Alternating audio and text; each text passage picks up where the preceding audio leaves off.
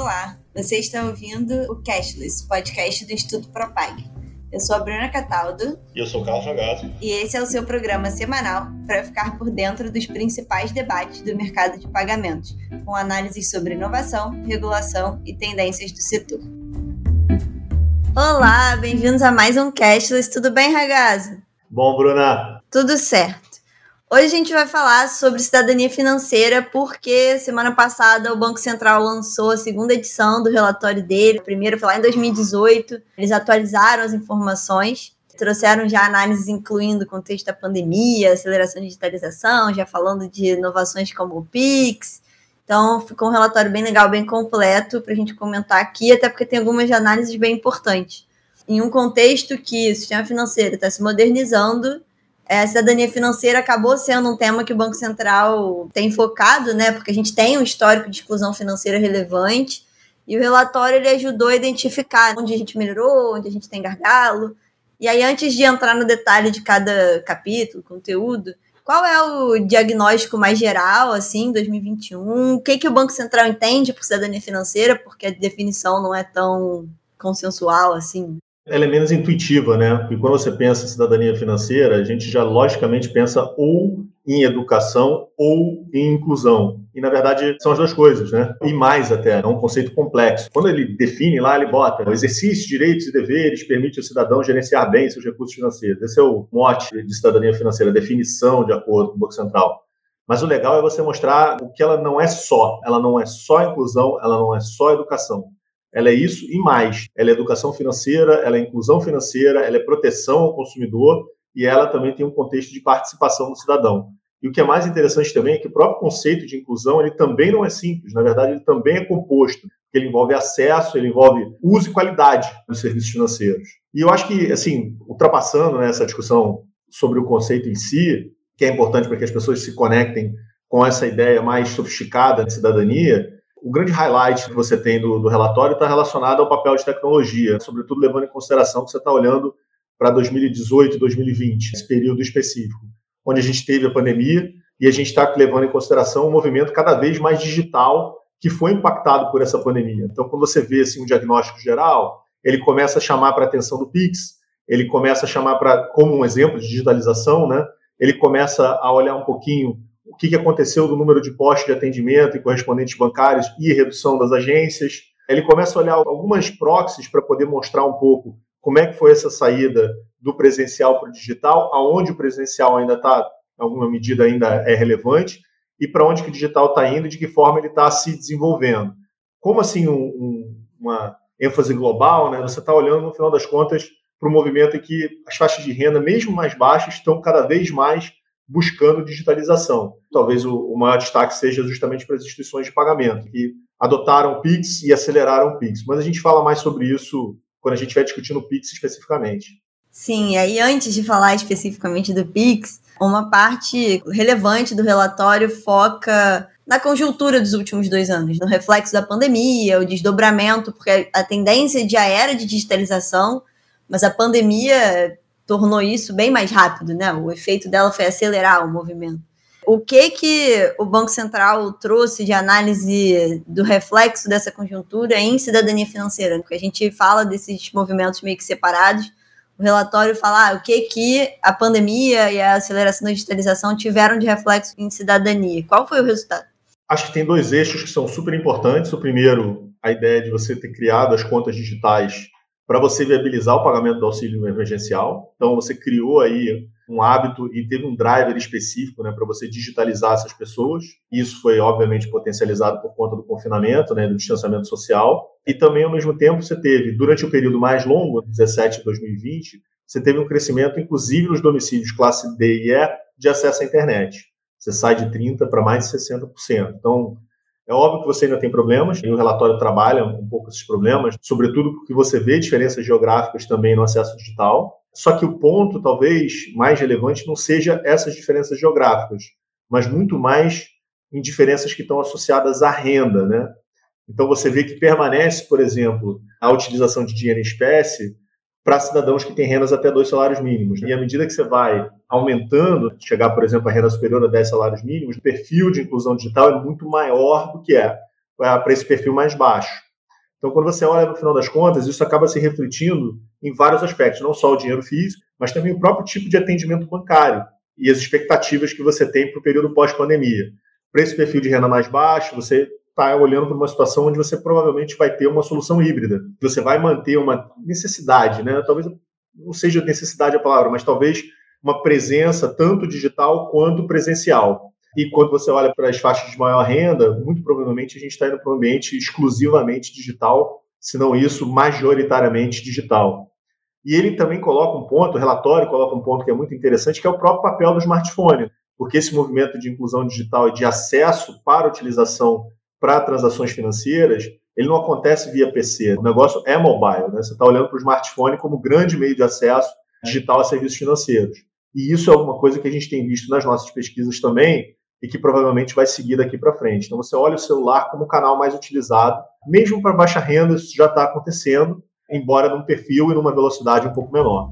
E lançamos a terceira edição da nossa carta sobre regulação de criptomoedas. Só acessar no site institutopropag.org todos esses resultados, eles são bem associados ao contexto da pandemia, né, que, enfim, acelerou o movimento. Mas ele já era mais estrutural, está associado ao objetivo, à estratégia do Banco Central de modernizar o sistema financeiro. Então, o relatório, ele aborda esses movimentos mais longos, que já eram tendência antes de 2020, e aí, especificamente, a relação entre as inovações que o Banco Central está promovendo, como o PIX, e cidadania financeira.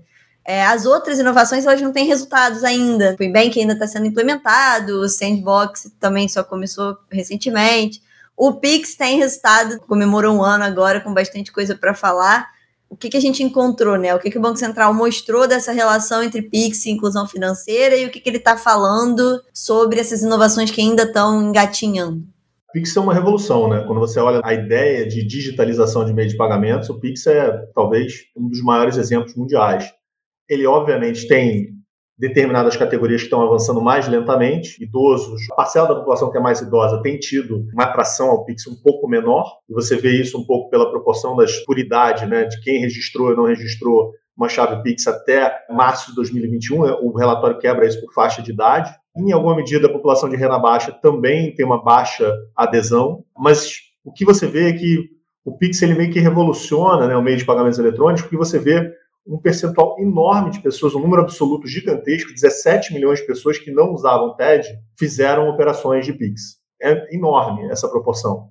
Embora você tenha essas categorias, parcela mais idosa, parcela de renda mais baixa, que usa um pouco menos, você vê sim que tem uma quantidade que não é nada desprezível de brasileiros que passaram a utilizar o Pix como meio de pagamento digital. Então, ele é um indício muito forte.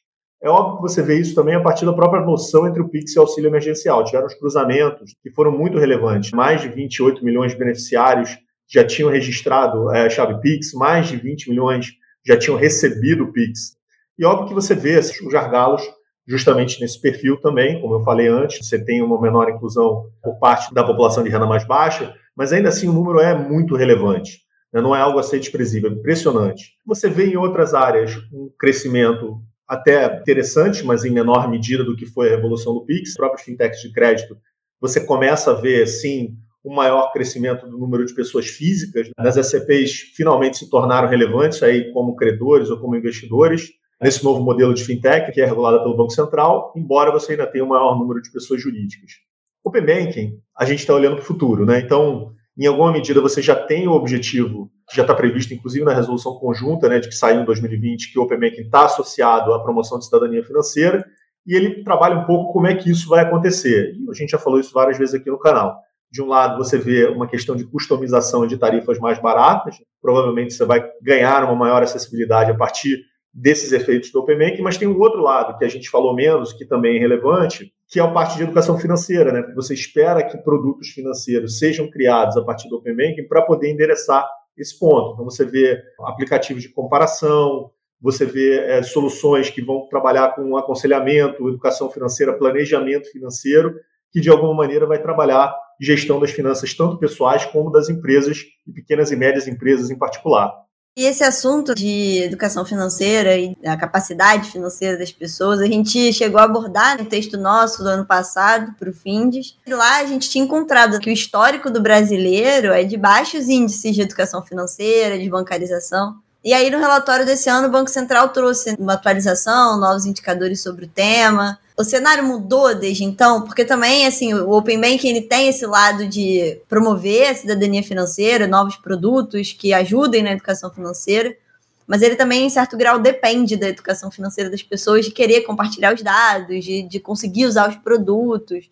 Então, um ponto de partida com mais educação financeira ajuda o Open Banking. Melhorou o resultado?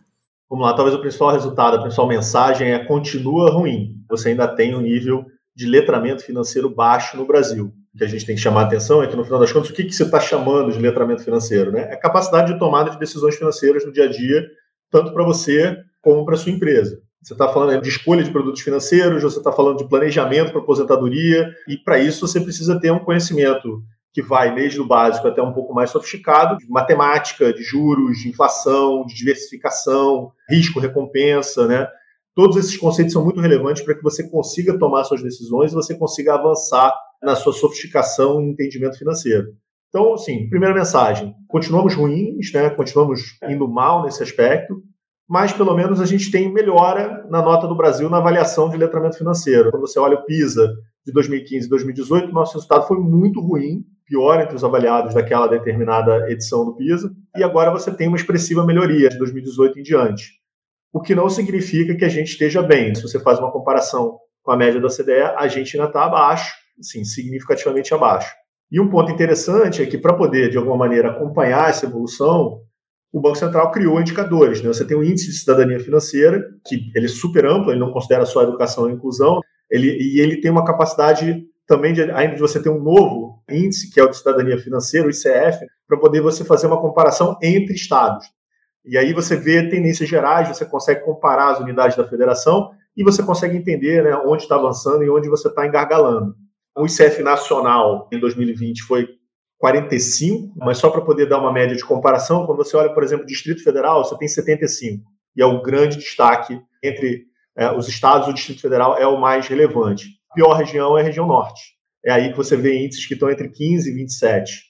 Isso é muito importante para você ter um, um, sistema de acompanhamento e ver onde você tem que fazer ações específicas para você melhorar é, a cidadania financeira e você conseguir, a partir disso, incluir e incluir de uma maneira efetiva, porque a gente viu que o conceito de cidadania não fica só restrito à ideia de inclusão, as pessoas, para que elas possam desenvolver, né? Porque não adianta nada você ter, como você mesmo disse, movimentos tão grandes como o Open Banking se você não consegue efetivamente colocar isso em funcionamento.